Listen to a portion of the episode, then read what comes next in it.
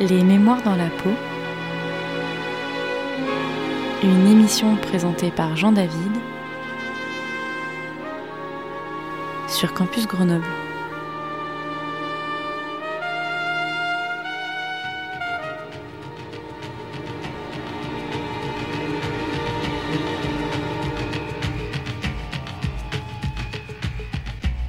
Amis auditeurs et auditrices, le mois dernier se déroulait la nuit de la lecture sur la thématique du corps à laquelle Campus Grenoble a participé une nouvelle fois.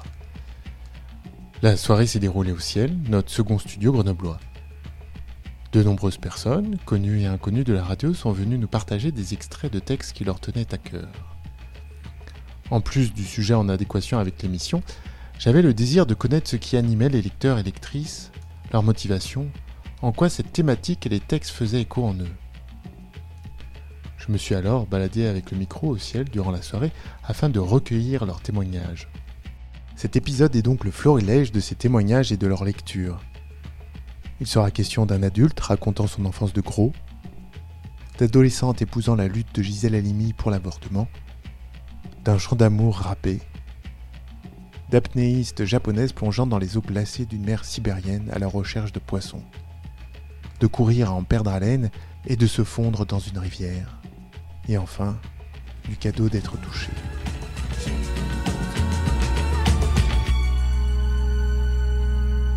Les Mémoires dans la peau, saison 2, épisode 6, La nuit de la lecture de nos corps.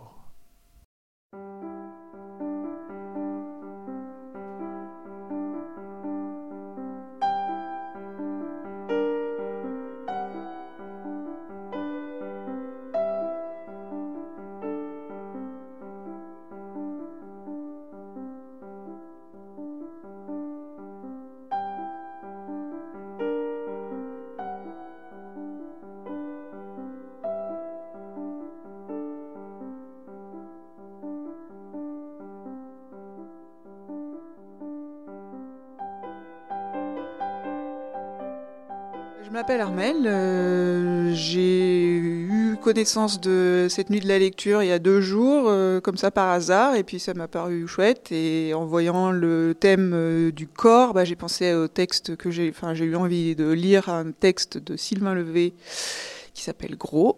Et voilà. Et à part ça, je suis prof de théâtre, d'où le fait que je connaisse quelques textes de théâtre. C'est le premier qui m'est venu en tête par rapport à la thématique du corps.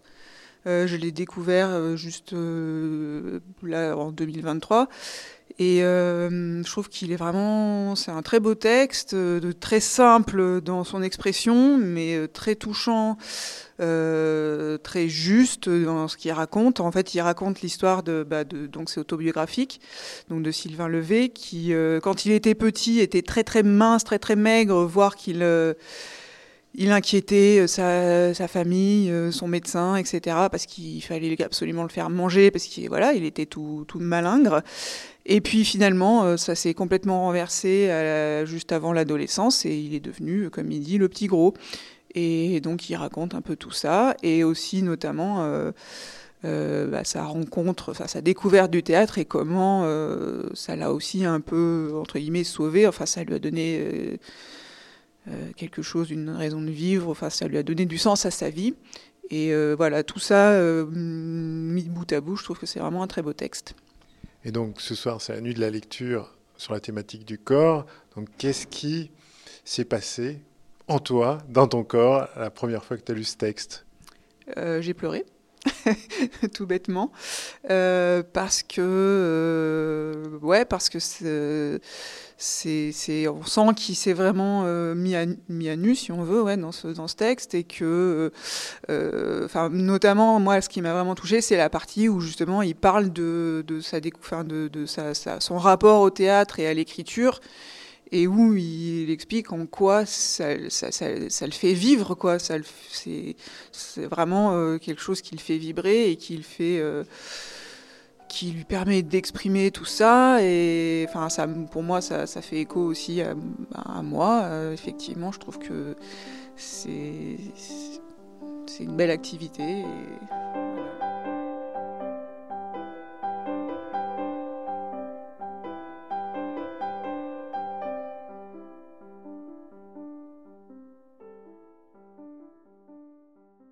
Je ne sais pas comment cela a débuté. Je n'en ai pas le souvenir. C'était durant l'été 1983, ça je sais. Je me souviens des parties de fléchettes avec mon père dans le jardin de la maison des vacances. J'aimais bien aussi les parties de pétanque au bord de la rivière. Je me souviens de Laurent Fignon, vainqueur du Tour de France. J'ai encore le goût des glaces à l'italienne que nous achetions 1 franc 50 au café Tabac Souvenir sur la place du village. Je n'ai pas eu la sensation cet été-là de manger plus que d'habitude. J'avais bon appétit, cela faisait plaisir à voir. J'avais bon appétit, cela faisait plaisir à mes parents. J'étais heureux de faire plaisir à mes parents, alors je mangeais. Tout, ou presque tout. À la rentrée, en septembre, maman a dû m'acheter des nouveaux pantalons et mon short de foot était devenu trop petit au niveau des fesses et des hanches. J'ai beaucoup grossi cet été-là. À partir de cet été-là. La crevette n'allait plus jamais cesser de grossir. La chenille se transforme en papillon. La crevette, elle, se métamorphose en hippopotame, en montgolfière ou en petit gros. Je l'ai senti, c'est vrai, dans mon corps. Je l'ai surtout vu dans le regard des autres. Ceux qui ne m'avaient pas vu de l'été. Ceux qui m'avaient quitté en jouant un petit ado ambulant et retrouvé en septembre un bébé cachalot. J'ai compris dans leurs yeux que rien ne serait plus jamais comme avant. 37 550 grammes. C'est comme si on t'accrochait deux bidons d'huile devant, au niveau du nombril, et deux autres derrière en guise de fesses. Tu n'es plus le globule ni le moustique. À partir de maintenant, les gens, quand ils parlent de toi, ils disent Tu sais bien, le petit gros Ah oui, le petit bouboule de l'école Turgot. 122 cm. Je n'ai pas eu le temps de grandir. Je n'ai jamais su faire deux choses à la fois. Début septembre, le petit gros aura bientôt 10 ans. On lui tapote la tête comme on tripote un porte-bonheur. On lui fait un croc en jambe à la récréation pour le faire tomber et le faire rouler comme un culbuto, et c'est drôle. Je ne sais pas pourquoi on se permet autant de choses avec les petits gros. Très vite, le petit gros devient un jouet, une mascotte. Le petit gros souvent rit. Il rit pour ne pas montrer qu'il enrage. 37 560, 37 910, 38 900, 39 420, 40 170. 42 000 grammes. Je suis le bouboule officiel du collège et du terrain de foot. Je suis celui qui passe son temps à tirer sur son t-shirt. Hé, hey, potiron, on voit ton ventre quand tu lèves les bras Je suis celui qui passe sa vie à angoisser dès le lundi en pensant à la piscine du vendredi. Hé, hey, culbuto, saute pas dans l'eau, on va boire la tasse. On échappe rarement à son destin. J'ai compris très vite que mon destin, c'était d'être le petit gros de la bande, le rigolo de service, le bon copain des filles, celui qu'on est content de retrouver le jeudi, mais qu'on a oublié d'inviter à la boum du mercredi. De toute façon, le mercredi, je pouvais pas, j'avais foot. Enfin, j'essayais d'avoir foot. Courir, pour moi, ce n'était pas facile. Gardien de but, j'aimais bien. Tu n'es pas habillé comme les autres et tu as des gants. Tu es donc un peu différent et j'aimais bien cette différence. Gardien de but, j'aimais bien, mais je ne gardais pas grand-chose. J'avais un peu peur du ballon et je ne sautais pas très haut. L'entraîneur m'a proposé d'être milieu de terrain. En fait, moi, j'aimais bien le rond central. J'aimais tellement le rond central que je ne le quittais jamais. J'entendais le ballon, on me le donnait rarement.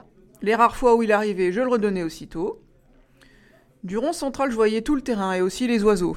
En fait, je regardais surtout les oiseaux. L'entraîneur m'a proposé d'être remplaçant, en fait, moi, être remplaçant, j'aimais bien. On voit encore mieux le monde et les oiseaux quand on est assis sur un banc. Une fois, mon copain Francky, le meilleur joueur de l'équipe, m'a dit Aujourd'hui, t'es le capitaine des remplaçants, ok? Ah, C'est gentil, Francky, mais tu sais, moi, être capitaine, c'est vraiment pas un objectif. Mon objectif, perdre du poids. Au petit foire fouille, avenue Jean Jaurès, j'ai acheté un petit carnet à spirale. À l'encre rouge, j'ai écrit 14 juillet 1989, bicentenaire de la Révolution. Poids 48 kg 710. Taille 1 m 37. Et la phrase Premier jour de mon régime. Aujourd'hui est le premier jour du reste de ta vie. J'adorais cette phrase de Victor Hugo. J'adorais Victor Hugo. J'adorais Zola et les films tristes. J'adorais pleurer les jours de pluie en écoutant Jean Ferrat et Léo Ferré aussi. Troisième, collège Darius Milo. Sartrouville. Ma prof de maths s'inquiète pour moi et prévient mes parents. Votre fils, c'est étrange, j'ai l'impression qu'il n'est pas bien enraciné dans le monde. À l'horizontale, donc les kilos. À la verticale, les lundis. 8 lundis, 1 kilo de moins par semaine, 8 kilos en moins dans 8 lundis. Dans 8 lundis. J'aurai des pantalons slim et je ferai le moonwalk. Dans 8 lundis, tout le monde m'appellera le Michael Jackson blanc.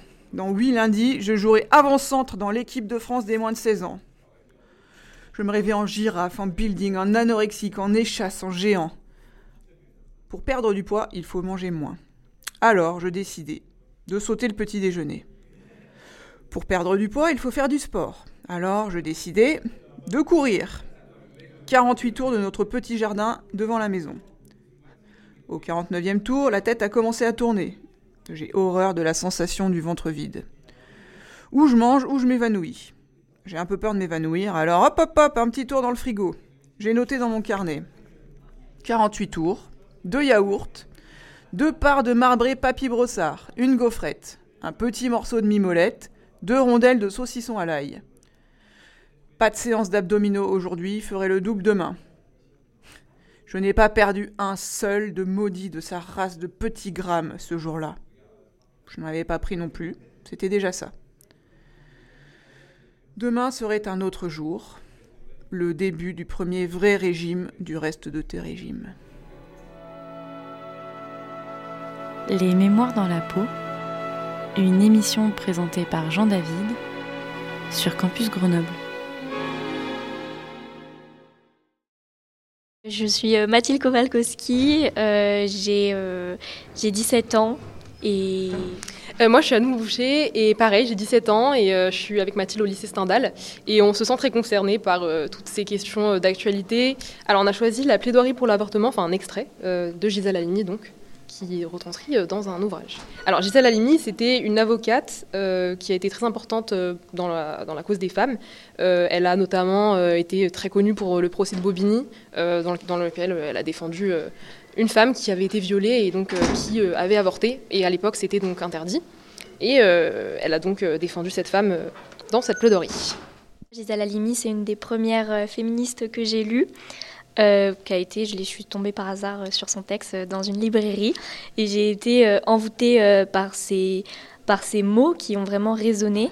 Et après du coup j'ai fait des recherches sur elle etc et, et je trouve que c'est un texte qui est hyper représentatif de de nos droits de notre utilisation à notre corps et de l'usage notre libre usage qu'on peut en faire c'est un texte qui est vraiment fort parce qu'on a à la fois le côté rhétorique euh, de Gisèle Halimi qui est euh, donc euh, qui est d'une plaidoirie en fait, et en même temps toute son argumentation derrière pour la cause des femmes que je trouve assez intéressante, sachant qu'aujourd'hui dans certains pays l'avortement est remis en cause, aux États-Unis notamment, dans certains États.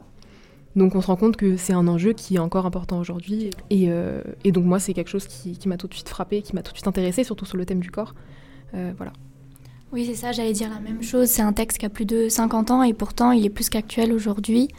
Et euh, moi, Gisèle Halimi, c'est une, une des premières femmes que j'ai lues. J'ai lu La cause des femmes, c'est un de mes premiers essais. Et du coup, je pense que ça me tenait à cœur aussi de le lire ce soir. Je peux dire que j'aime beaucoup ce texte aussi parce que euh, elle évoque tout sans contrainte. C'est-à-dire que même si elle se trouve en face euh, de juges, de jurés, elle, aborde, tous les sujets, même euh, par rapport à l'éducation sexuelle des femmes, même des hommes. Hein. et elle n'hésite pas à provoquer les hommes en face de qui elle est, en face de qui elle se trouve. Euh, pour mieux faire passer son message et elle va jusqu'au bout euh, de sa rhétorique. elle aborde vraiment tous les points et elle est totalement complète. Et à la fois, c'est un texte qui n'est pas difficile à lire, donc euh, vraiment et qui est assez court, donc c'est pour ça que je le recommande aussi, qui est accessible et donc c'est pas un jargon qu'on comprend pas, c'est vraiment très abordable. c'est un, texte qui est hyper fort, du coup forcément il se ressent, il résonne dans tout le corps et ça a été un plaisir vraiment de lire ça. on se sent tout de suite emporté, on, on est tout de suite touché et on se sent vraiment très ciblé en fait par l'écriture et du coup, euh, quand on le lit, euh, on a l'impression aussi d'être révolté, d'être dans le même état qu'elle. Mais euh, je trouve aussi qu'elle transmet très bien la colère des femmes, mais c'est pas une colère qui est, qui qui non plus ravageuse. elle, elle, elle, elle reste très sûre d'elle, mais c'est une colère qu'elle transmet aux femmes pour qu'elles puissent se révolter et continuer leur combat. Donc c'est pas quelque chose non plus qui est trop extrémiste et à la fois c'est un texte qui nous encourage, nous aussi, et qui nous transmet la parole pour justement la cause de l'avortement.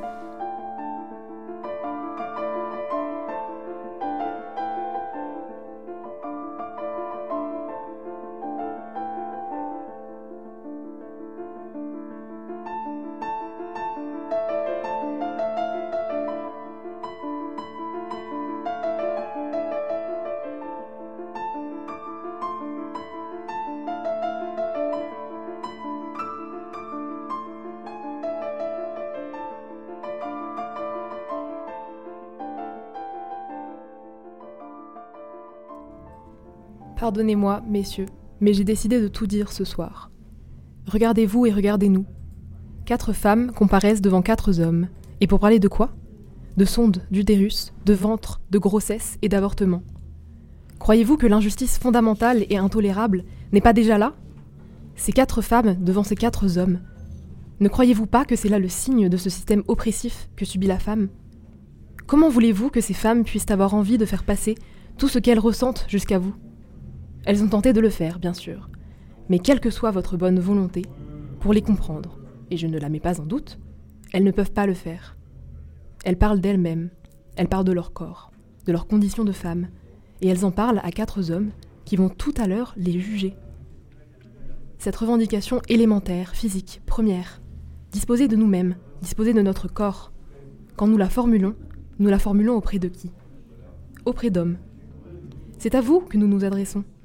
Nous vous disons, nous les femmes, nous ne voulons plus être des serves. Est-ce que vous accepteriez, vous, messieurs, de comparaître devant des tribunaux de femmes parce que ça vous auriez disposé de votre corps? Ça paraît démentiel. Ce n'est pas là, messieurs, un problème d'intellectuel. J'essaye de fuir ce genre de problème, ce genre de faux problème, quand je m'explique devant des tribunaux, et en particulier dans ce genre d'affaires. Mais il y a là le problème de l'incommunicabilité, entre ces femmes et moi d'une part, et vous, messieurs d'autre part. Il y a là, là encore, le même clivage, toujours le même, l'opprimé, l'oppresseur.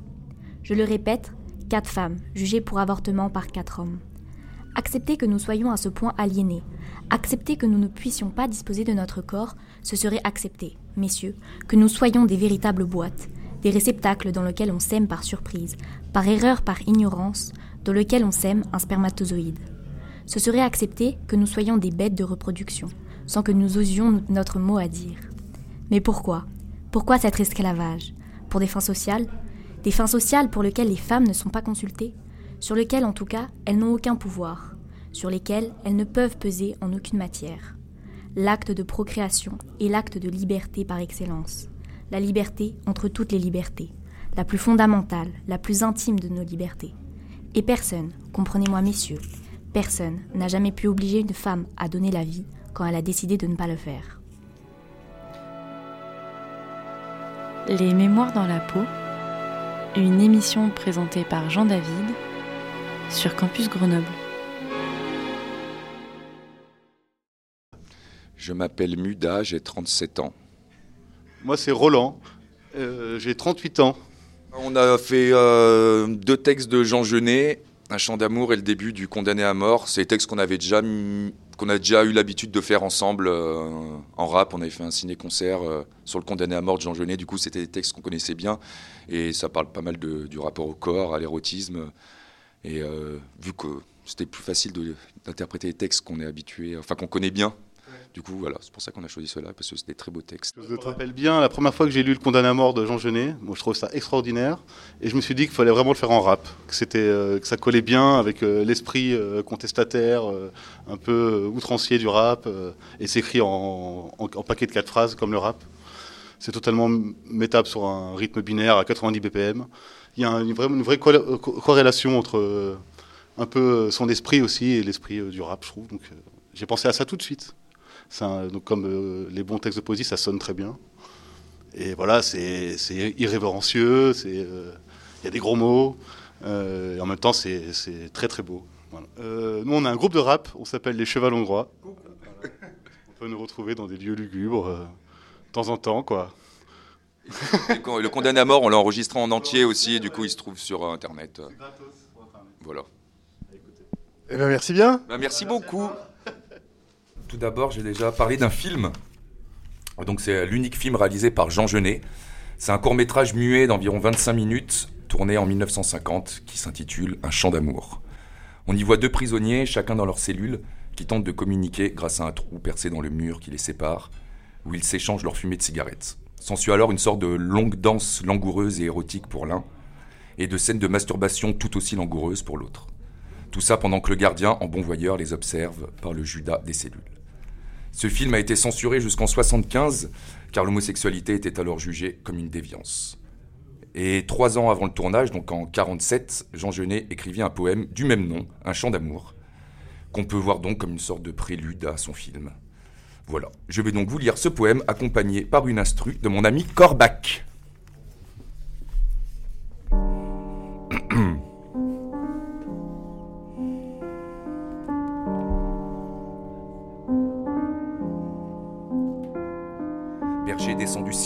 Où dorment tes brebis, au duvet d'un berger, bel hiver je te livre, sous mon haleine encore, si ton sexe est de givre, aurore le défait de ce fragile habit. Est-il question d'aimer au lever du soleil Leur chant dorment encore dans le gosier des pâtres? Écartons nos rideaux sur ce décor de marbre. Ton visage ahuri saupoudré de sommeil. Ô ta grâce m'accable et je tourne de l'œil. Beau navire habillé pour la noce des îles. Et du soir, haute vergue, insulte difficile. Ô mon continent noir, ma robe de grand deuil colère. En grappe d'or, un instant hors de Dieu, il respire et s'endort, soulagé de vous rendre. Aidé de votre main, je crois le ciel descendre et tendre, déposer ses gants blancs sur nos yeux. C'est sa douceur surtout qui t'isole et répand sur ton front délicat cette pluie de novembre. Quelle ombre, quelle Afrique enveloppe tes membres, crépuscule de l'aube, habité d'un serpent, valse-feuille à l'envers et brouillard égaré. À quel arbre noué, fleur du vent cette écharpe, mon doigt casse le gel. Au bois de votre harpe, fit des joncs debout, les cheveux séparés. Au bord de ma casquette, un brin de noisetier, de travers accroché. L'oreille me chatouille, dans votre cou j'écoute un oiseau qui bafouille. Et dorment mes chevaux debout dans le sentier. Caressant l'œil distrait, l'épaule de la mer, ma sandale est mouillée. À l'aile décousue, je sens ma main gonflée sous ta chaleur moussue. Sans pierre de blanc troupeau, invisible dans l'air. Vont paître mes agneaux de ta bouche à ton cou, brouter une herbe fine et du soleil brûlé. Des fleurs d'acacia dans ta voix sont roulées. Va l'abeille voler le miel de leurs échos. Mais le vert pavillon des rôdeurs de la mer doit veiller quelque part, se prendre dans l'épaule, secouer la nuit l'azur à empoudrer vos épaules, dans vos bras ensablés percés de sources d'air, pour me remonter nu sur de bleus escaliers, solennels et sombrant dans ces vagues de rêves, las de périr sans fin à deux doigts de mes lèvres, l'horizon s'endormait dans vos bras repliés. Vos bras nus vont hennir, écartelant ma nuit. Damien, ses noirs chevaux, et ventre l'eau profonde, au galop m'emporter, sans torner du ventre, bras d'un nègre qui meurt, si le soleil me fuit. J'ai paré de rubans, de roses leurs naseaux, de chevelure encore, aux filles dépouillées. J'ai voulu caresser leurs robes ensoleillées, de mon bras allongé, au-dessus du ruisseau. Votre épaule rétive a rejeté ma main. Elle meurt désolée à mon poignet docile, main qui se hâte en vain, coupée, mais plus agile, les cinq doigts d'un voleur, aux ongles de carmin.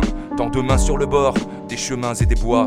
Auprès de votre col, elle aimait vivre nue, mais un monstre à vos yeux, à peine devenu. Sur ma main, le talon, je baiserai vos doigts. Fusillé par surprise, un soldat me sourit d'une treille de sang sur le mur de chaux blanche. Le lambeau d'un discours accroché dans les branches et dans l'herbe, une main sur des orteils pourris. Je parle d'un pays écorché jusqu'à l'os, France. Aux yeux parfumés, vous êtes notre image douce.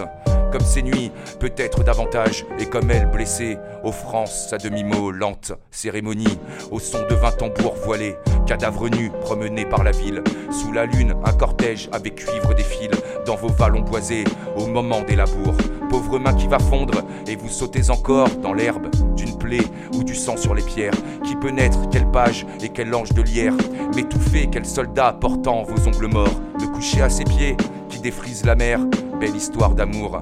Un enfant du village aime la sentinelle errante sur la plage où l'ambre de ma main attire un gars de fer dans son torse endormi d'une étrange façon crémeuse amande étoile aux fillettes enroulées. Ce tintement du sang dans l'azur de l'allée, c'est du soir le pied nu sonnant sur mon gazon. Cette formée de rose et vous garde si pure, conservez-la. Le soir déjà vous développe et vous m'apparaissez ôtez toutes vos robes, enroulées dans vos draps ou debout contre un mur. Ose, ma lèvre au bord de ce pétale ourlé, mal secoué cueillir une goutte qui tombe. Son les gonfle mon cou comme un col de colombe. Au resté une rose, au pétale emperlé, épine fruit de mer m'écorche tes rayons. Mais l'ongle fin du soir sera fendre l'écorce, boire ma langue rose à ses bords toute force. Si mon cœur retenu dans l'or d'un faux chignon chavire, ancré vivant sans pouvoir se vomir, dans une mer de bile, à ton sexe attelé, je parcours immobile en d'immenses foulées. Ce monde sans bonté où tu me vois dormir, je roule sous la mer et ta vague au-dessus travaille ses essieux tordus par tes orages. Pourtant, j'irai très loin car le ciel a l'ouvrage du fil de l'horizon dans un drame à Autour de ta maison, je rôde sans espoir, mon fouet triste pend à mon cou. Je surveille à travers les volets tes beaux yeux, ces charmilles, ces palais de feuillage. Où va mourir le soir? Siffle, des airs voyous, marche, le regard dur dans les joncs ton talon, écrasant des couvées, découpe dans le vent, en coquille dorée, l'air des matins d'avril et cravache l'azur. Mes voix qui ne s'habillent, mais ses feuilles à tes pieds. Ô toi, mon clair soutien des nuits les plus fragiles. Étoile entre dentelles et neige de ces îles. D'or tes épaules blancs, le doigt de la mendier. Jean Genet, 2024. Yo, yo, yo, yo. MUDA. Le CH. Les Mémoires dans la peau, une émission présentée par Jean David sur Campus Grenoble. Je m'appelle Bérangère et ben voilà, j'étais en vacances à Grenoble. Et, euh, et, je me suis fait inviter par quelqu'un pour venir au Nuit de la lecture et du coup euh, je, je, suis venu, j'ai beaucoup réfléchi au texte que j'allais lire. Et après euh, pas mal de temps j'ai choisi un livre qui s'appelle L'île des femmes de la mer. En partie parce que je passe pas mal de temps sur l'eau, sur un bateau. Et parce que je plonge beaucoup avec un, un masque, un tuba et une combinaison tout à fait moderne le tout. Et que ce livre parle beaucoup de plongée. Et du coup voilà ça m'a beaucoup touché et du coup j'avais envie de le lire un bout à la radio.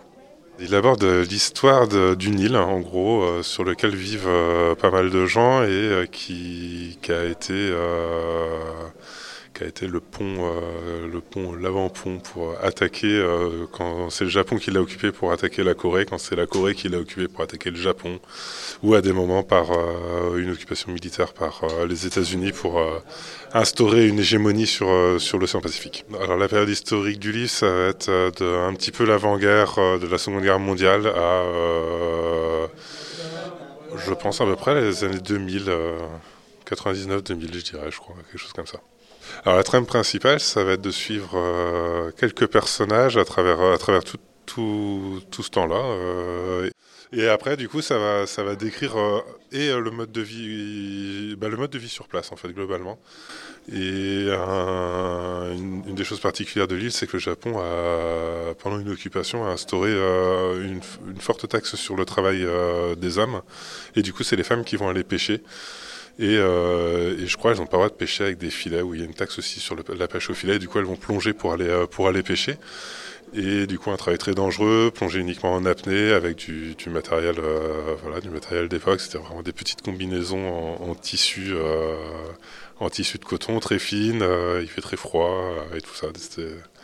Et c'est un travail très dangereux où il y a énormément de morts. Et pas mal de complications aussi parce que euh, des femmes qui sont enceintes, des femmes qui viennent d'accoucher, qui vont repartir régulièrement à terre du coup pour allaiter euh, leur enfant. Et aussi une vie, euh, une vie euh, très pauvre sur une île, parce que quand même la vie sur les îles, c'est souvent des, des, vies très pauvres. Même, même encore à, l'heure actuelle, la, la, vie sur les îles, c'est des, c'est des vies rudes. Et, et on... du continent, on a souvent l'habitude de voir les îles comme la, la, période où il fait beau, l'été, où on va en vacances. Mais euh, vivre à l'année sur une île, c'est quelque chose de, quelque chose de dur. Euh, que ce soit dans les relations sociales, le rapport au travail, le rapport à vivre tout le temps là, ou euh, par exemple aller sur le continent pour aller travailler. Alors là, bon, c'est de fait exclu parce que c'est beaucoup trop loin du continent. C'est une vie isolée, quoi. L'extrait que j'ai choisi, c'est un moment où deux, quatre personnes de, de cette île vont partir euh, pêcher en Russie, dans des eaux encore plus froides où il y a clairement plus personne qui veut aller pêcher. Il y a que, des personnes de cette île-là qui, acceptent d'aller signer des contrats là-bas. Elles plongent par euh, période d'une demi-heure, avec une demi-heure de plongée, une demi-heure de pause, et ça à 8 heures par jour très très long. Ça fait beaucoup d'émotions, bah déjà parce que parce que le corps qui meurt, le corps qui se blesse et le corps qui meurt, c'est voilà, quelque chose de très dur. Dans, ce livre, c'est quelque chose qui, est, tout le temps présent et qui est de fait de toute façon présent quand on vit quand on passe du temps sur la mer. Hein. C'est je pense que la mer a pris beaucoup de vie dans, dans tous les, pour, tous les gens qui ont vécu en bord de mer. Et euh, donc du coup ça fait beaucoup d'émotions, mais aussi bah, ce truc de, vivre avec le froid. Alors je me souviens plus exactement c'est quoi les, relevés scientifiques, mais je crois que le, leur corps descendait à 34 degrés. Je sais plus 34, 35 degrés, c'est vraiment une température très très basse. Et du coup c'est pareil, c'est fait, des trucs que je trouve assez fou. Euh, assez fou de s'imaginer qu'un corps puisse descendre aussi bas que ça en température, sans que les gens meurent, sans que les gens tombent en hypothermie. Et ça tous les jours. Euh, L'autrice c'est Lisa Si et SEE. -E. Et euh, le, nom du livre, c'est L'île des femmes de la mer. C'est que je pense que ça vaut le coup de le lire, hein, mais euh, faut, faut se sentir prêt à verser quelques larmes. Moi j'ai beaucoup pleuré bah, parce que bah, parce qu'entre euh, les occupations militaires euh, et euh, les viols qui vont aller avec, les gens qui meurent, les gens qui se blessent, ben, et la vie rude, la vie de rude au quotidien, ben, c'est un livre très dur, mais, très émouvant qui fait bah, moi que j'ai beaucoup aimé, j'ai lu deux fois, dont une fois complètement à voix haute. Mais, je le trouve vraiment très très beau.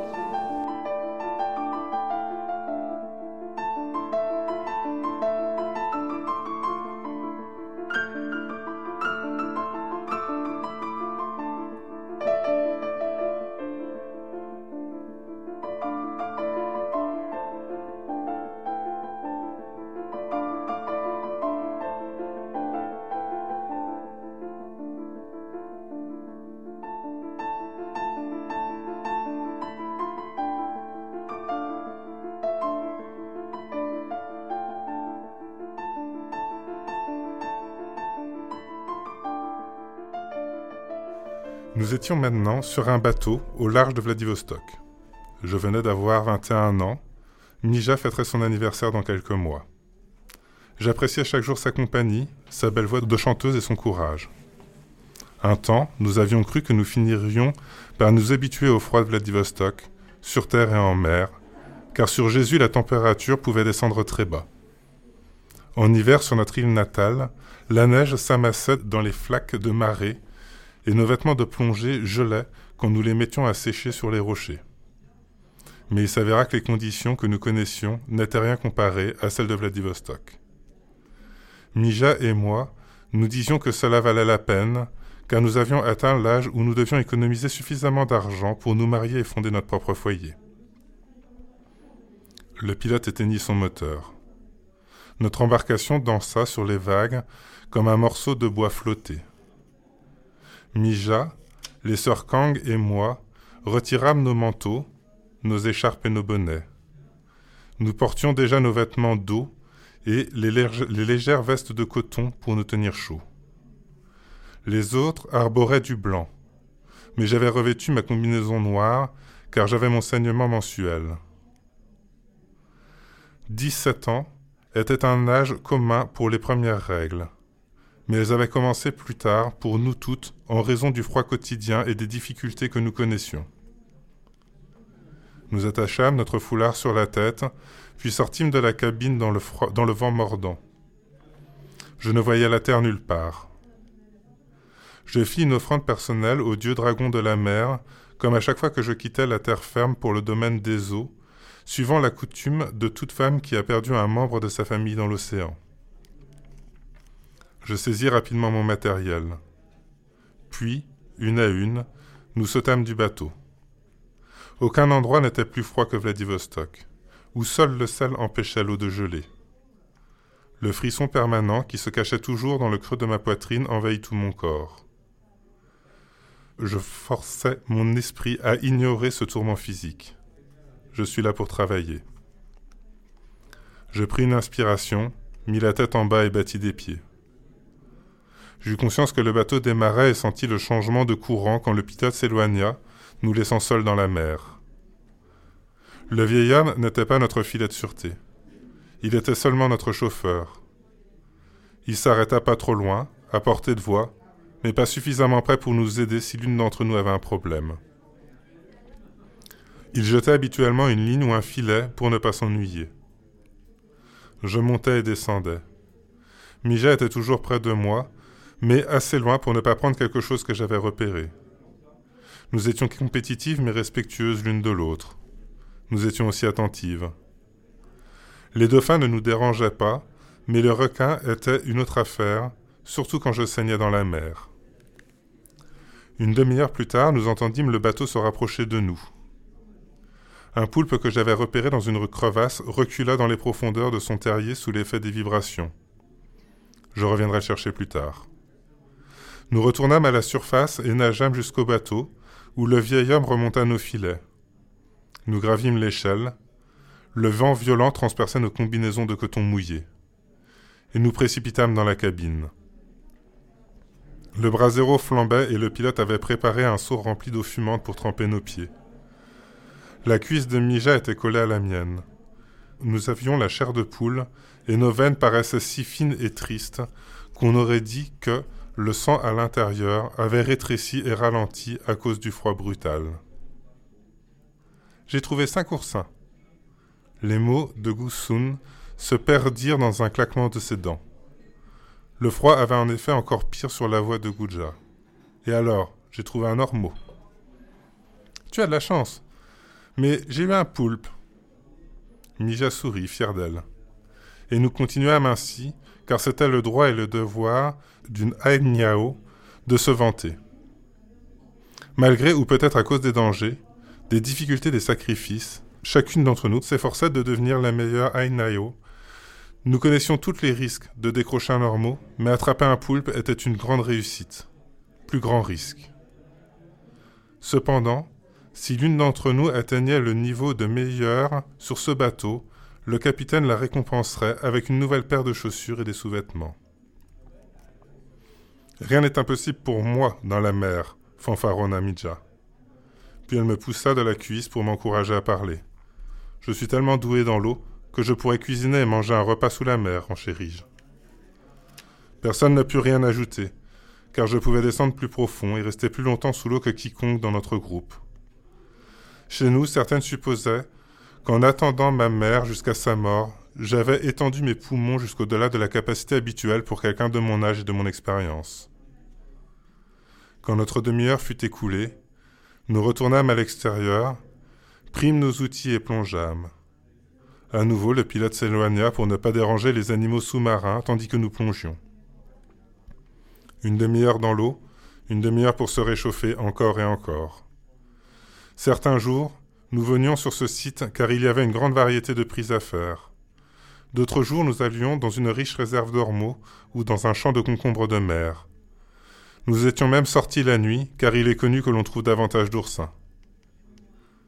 Pendant notre quatrième plongée, l'eau se mit à vibrer de profondes pulsations.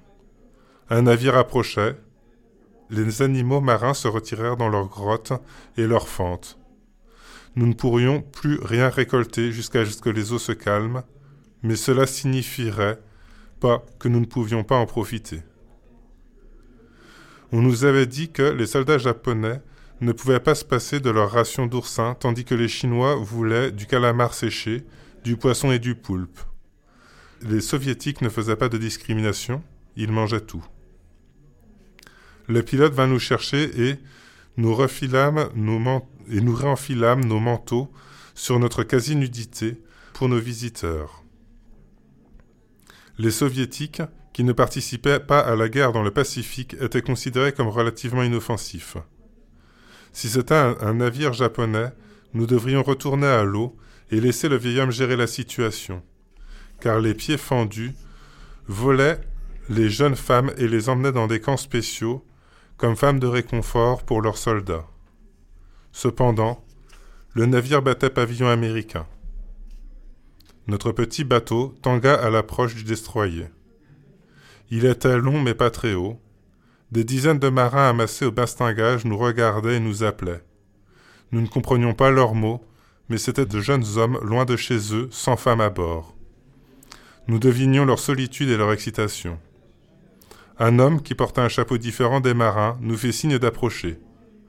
Une échelle de corde fut jetée, et Judja la saisit. Cinq hommes descendirent la toile de corde comme des araignées. Dès que le premier fut à bord de notre embarcation, il sortit une arme. Ce n'était pas inhabituel. Quatre d'entre nous levèrent les bras. Judja tenait encore l'échelle.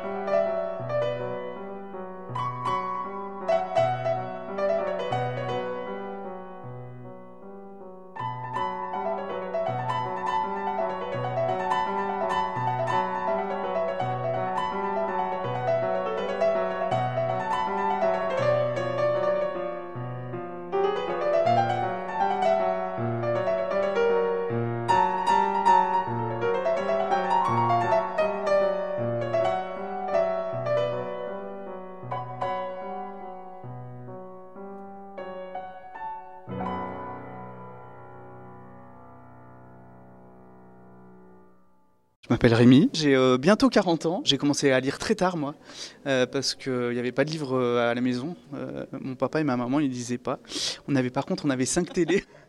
Mais non, ouais, j'ai commencé à lire très très tard, moi. je pense que je devais avoir peut-être 22 ou 23 ans quand j'ai commencé à lire des livres. Et, voilà, et du coup, je suis pas devenu d'un coup un grand lecteur. Je le suis toujours pas, mais par contre, bah, j'ai voilà, maintenant je lis un peu. et j'aime beaucoup la fiction euh, et puis la poésie, mais j'aime beaucoup la littérature américaine. Ce que je vais lire ce soir, c'est un texte un peu particulier parce que c'est le texte d'une amie euh, qui, que j'aime beaucoup et voilà et du coup c'est un texte un peu particulier pour moi parce que du coup voilà c'est un texte très personnel de quelqu'un que je connais. Je pense qu'elle avait besoin de, dire de dire des choses euh, qu'elle a vécu et qui n'ont pas été super, euh, super chouettes. Mais du coup, voilà, et donc elle exprime comme ça. Le poème s'appelle Amazon et euh, le recueil, c'est Tempête, Tempête dans un verre d'eau. Voilà, et c'est édité chez Trois Petites Truites Éditions, qui est, qui est un petit éditeur que, que bah, Héloïse, là, ma copine qui a écrit, là, a monté avec d'autres copines dans la Drôme. Ce texte, il parle de hum, du corps, puisque de toute façon c'est la thématique de ce soir, et de comment le corps, euh, comment le corps euh, vit, des, vit des choses et, euh, et s'en remet par d'autres expériences, et comment les, d'autres choses peuvent faire écho, enfin comment les choses se font écho dans notre corps, et comment, comment on avance aussi avec, avec nos, nos, marques quoi, sur, sur notre corps. La première fois que je l'ai lu, je pense que il a, ça, ça s'est plutôt resserré dans mon ventre. je pense que c'était ça peut-être la, première fois que je l'ai lu. Euh, ouais, c'est ça. Ce soir, je l'ai plus vécu comme euh, avec, la, respiration. En tout cas, ça, y a, le fait, en fait, le, fait de lire un texte euh, à voix haute, ça change quand même beaucoup. je trouve les, le, tempo, les choses, et de fait, ben voilà, le, rythme et la respiration. Et c'est un texte qui, qui, qui est aussi là-dessus parce qu'elle parle de elle. Donc ça, vous allez voir, enfin vous allez entendre, c'est un texte où elle parle de entre autres du fait d'aller courir, euh, de, courir, de, la course euh, et de la respiration. Et du coup, là, ce soir, en le, lisant, euh, j'étais sur mes poumons, quoi. je lui ai dit que je le lirais ce soir. Et en fait, c'est un, un, texte assez vieux, en tout cas qui date un petit peu. Et euh, quand je lui ai dit tout à fin, je lui ai envoyé un, SMS tout à l'heure en lui disant ah, bah je vais lire ton texte ce soir euh, sans doute, et ça lui a fait très plaisir et elle se, enfin voilà c'était c'est ressorti un peu de, de, loin, mais du coup euh, ça l'a très touché que je que je le lise ce soir donc voilà. Un peu une déclaration d'amitié. Ouais, tout à fait. C'est ça, exactement. Et puis c'est quelqu'un qui fait de la radio, enfin qui a fait de la radio beaucoup parce que là elle est en train de faire ça y est elle part sur autre chose. Mais voilà du coup si c'est aussi un petit clin d'œil c'est un petit clin d'œil aussi quoi parce que c'est, c'est, une personne qui a fait beaucoup de radio. Est-ce que tu aurais encore une petite chose à rajouter? Eh bien euh, je suis étonné euh, du nombre de personnes qui sont là ce soir. Je ne pensais pas qu'il y aurait autant de monde ce soir pour une nuit de la lecture, qui peut par ailleurs euh, paraître être un truc, voilà, peut-être pas toujours aguichant ou j'en sais rien. Et y a, là, il y a du monde au ciel à Grenoble pour lire des choses autour du corps. Je pense que la thématique du corps aussi, ça, voilà, ça parle quand même euh, à, plein de monde en fait. Euh, parce que parce qu'on a plein de choses à dire en fait. Hein. C'est un peu quand même euh, ce qui ce qui va ce qui va nous aider à traverser toute notre vie quoi. et on a tous un corps. Et on a tous un corps et on a tous un cœur et voilà. Merci. Merci à toi. Le paysage au point du jour est comme le lit de la rivière, jamais le même. C'est le moment que je préfère pour aller courir. D'abord, traverser le pont, les yeux encore embrumés, et puis défouler, quelques suées, dans la forêt un écureuil, un iris, sur l'eau un cormoran, une aigrette ou un héron, et l'esprit qui s'éclaircit. Et le corps, réveil du corps, les cuisses d'abord, les cuisses et les mollets, les fesses et les bras. Le reste suit. Ça fait quatre saisons que je côtoie la rivière. Depuis que j'ai compris que racler le fond, ça ne faisait pas avancer. Quatre ans plus tôt, elle était loin, la rivière. Le décor, c'était montagne, neige, barre d'immeubles, papillon de l'amour naissant. Corps qui s'apprivoise et jouissance au crépuscule. Quand le rouge des passions vient se fondre dans l'azur du ciel. Plus de coucher de soleil, plus de chant du coq, plus personne d'autre, seul le feu qui brunit les peaux. Les sens braqués sur l'autre, le son des voix, la moiteur des sexes. Un temps parfait pour l'insouciance des débutants. Si parfait qu'un soir, un pas de côté, et ça bascule.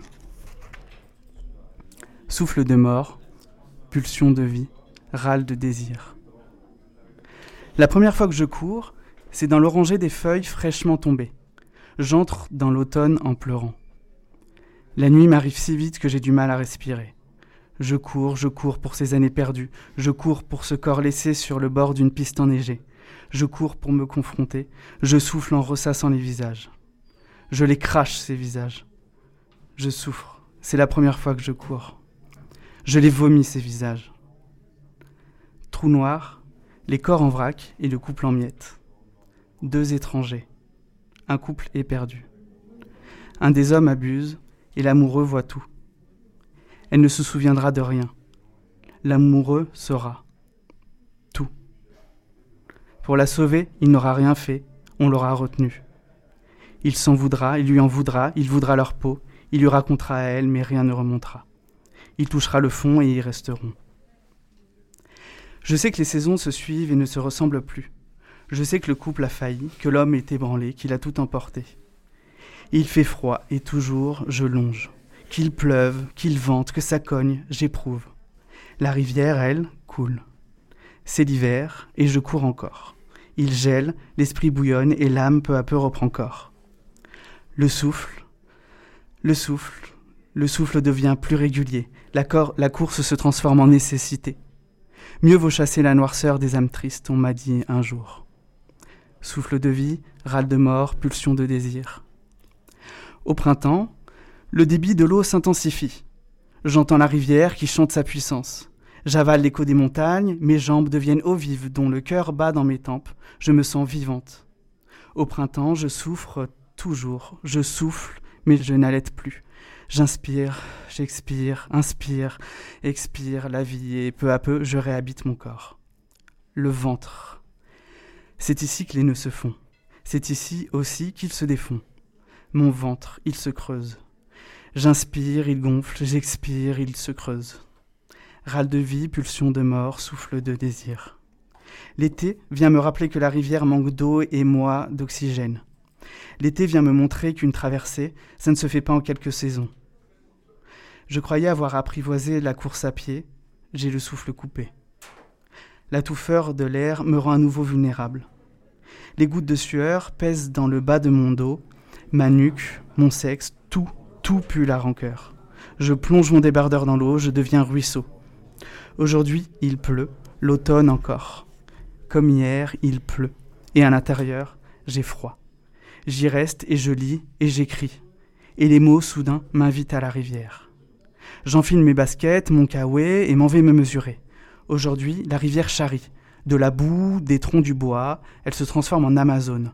La guerrière longe l'Amazone. Au fond de mon, dos, je sens la sueur qui se répand. Mon corps est humidité. Et la pluie sur la tête, le visage qui bat, les pieds dans les flaques, veiller à ne pas tomber la boue sur les mollets, les cuisses bandées, la boue et l'eau que je charrie moi aussi. Aujourd'hui, j'entends la rivière qui crie plus fort que moi. Aujourd'hui, je comprends la rivière qui hurle les intempéries. Aujourd'hui, je me tais. Ça ne sert à rien de s'égosiller. Je suis suée, pluie, crachat. Je suis flaque, boue, larmes. Je suis rivière.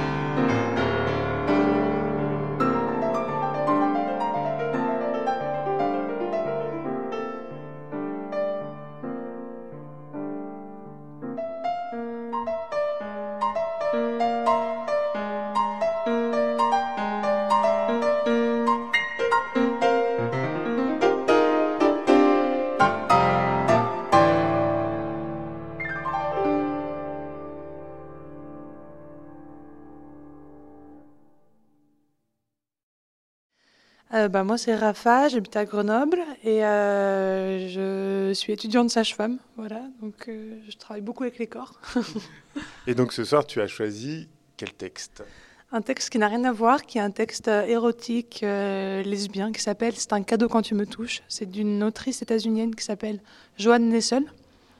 donc c'est un texte de 98 et qui a été traduit récemment donc, dans un, un recueil enfin, en 2022, je crois. Et je suis allée à la présentation, qui J'étais à la BAF à Grenoble et il y avait des lectures et j'ai écouté le texte que j'ai lu ce soir et ça m'a beaucoup touchée. J'ai longtemps cherché euh, des textes érotiques qui me, pouvaient me concerner sans trouver de choses qui me parlaient, donc là c'était quand même euh, agréable à entendre. Et aussi parce que c'est un texte qui remercie, donc euh, c'est c'est enfin, un beau texte qui remercie les personnes qui prennent soin de notre corps. Voilà, sexuellement aussi. c'est un peu le genre de texte qui fait des papillons dans le ventre, on va dire.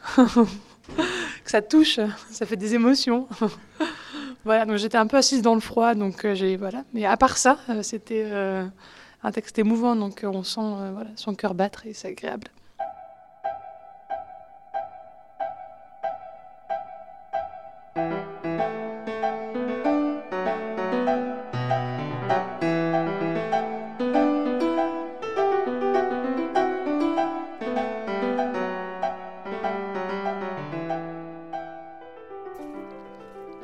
C'est un cadeau quand tu me touches. La vie m'a appris que le contact physique ne doit jamais être pris pour acquis, qu'une femme qui me caresse les seins ou qui m'écarte les jambes n'est jamais chose banale, que sa langue qui me prend ou ses doigts qui trouvent leur chemin jusqu'à moi ne sont pas des actes mystérieux à reléguer dans la pénombre, que toutes ces choses, les enlacements, les étreintes, les gémissements, les expressions de désir, sont des actes de lumière. Je m'émerveille encore en revoyant la tête entre mes jambes, ton corps dans toute sa longueur et les années qui te composent, recherchant mon plaisir. Comment fais-tu, dans un monde comme celui-ci, où les armes et les gouvernements anéantissent chaque jour la tendresse, pour trouver ton chemin jusqu'à ce petit endroit caché de mon corps de femme? Mais tu y parviens. Tu es résolu et tu sais ce que tu fais. Tu déclenches une fin gargantuesque. Comment pourrais-je jamais m'habituer à la beauté de ta joue contre mon sein, ou à la force protectrice avec laquelle tu me retournes. Comment pourrais-je jamais trouver ordinaire ton envie de caresser les zones les plus étroites de mon corps, ta façon de prendre le temps de me calmer, puis de m'aider à désirer ce que je ne peux imaginer? Ou ta façon de m'agripper après que je t'ai donné du plaisir, de me tirer le long de ton corps jusqu'en haut, tes doigts qui nettoient tendrement mes lèvres brillantes de ta saveur? Ou ta façon de placer ton épaule comme un oreiller pour m'apaiser après l'orgasme?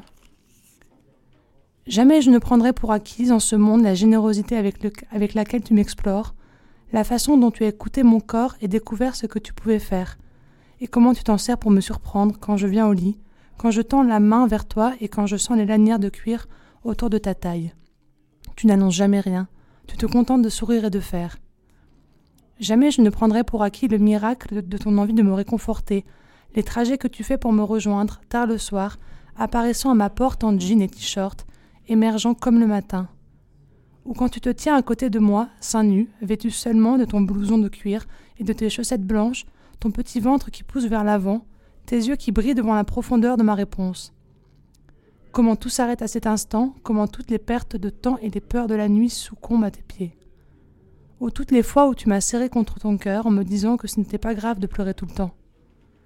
La seule honte que je ressens aujourd'hui, après tant d'années de contact physique avec les femmes, c'est de ne jamais dire suffisamment merci. La vie m'a appris que le contact physique ne doit jamais être pris pour acquis, qu'une femme qui me caresse les seins ou qui m'écarte les jambes n'est jamais chose banale.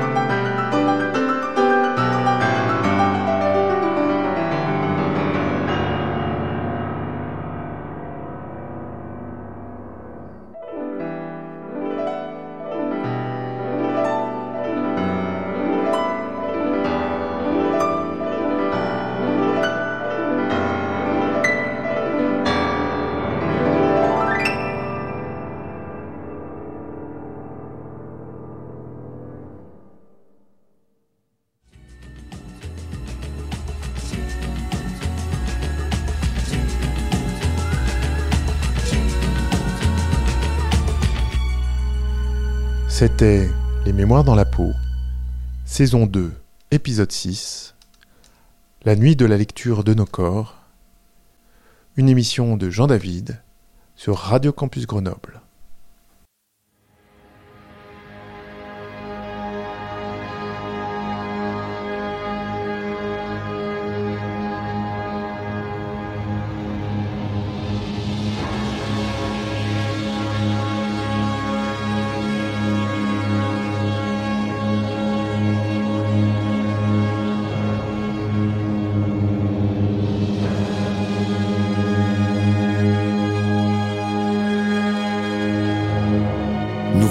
La bienvénique sur cette première piste odieuse, confectionna par nos sointes. Les chevals, le chaton, la structure animose. D'autres rap en suivra, plus moite et plus courbu, comme l'ensemble des virages qui nous aménacent sur le déviant du microphage.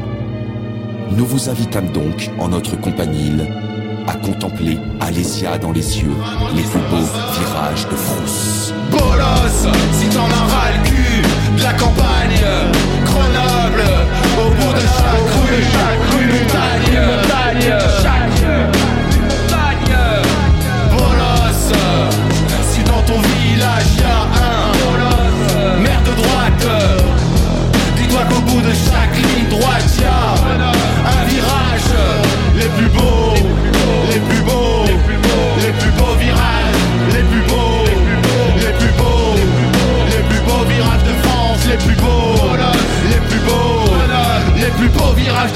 France, métropolitaine. Métropolitaine Les plus beaux, les plus beaux, les plus beaux, les plus les les les les les plus beaux, plus beaux virages. Les plus beaux virages, les plus beaux, les plus beaux virages, les plus beaux virages de France. Métropole, métropolitaine, métropolitaine. Petit à pétoum, nous nous transformîmes nous-mêmes en virage. Obligeâmes une entorse dans les gestes autocyclistes, de gauche comme de droite. Le matériel est d'art, nous enregistrîmes le rap, de structure hebdomadaire, c'était fort à. Le virage dans les mimes, le virage dans la tute, le virage dans les mêmes. Ce compact disque n'en est qu'un extrum, dont voici le contenard que morceau l'introduise. Bonne écoute à tous.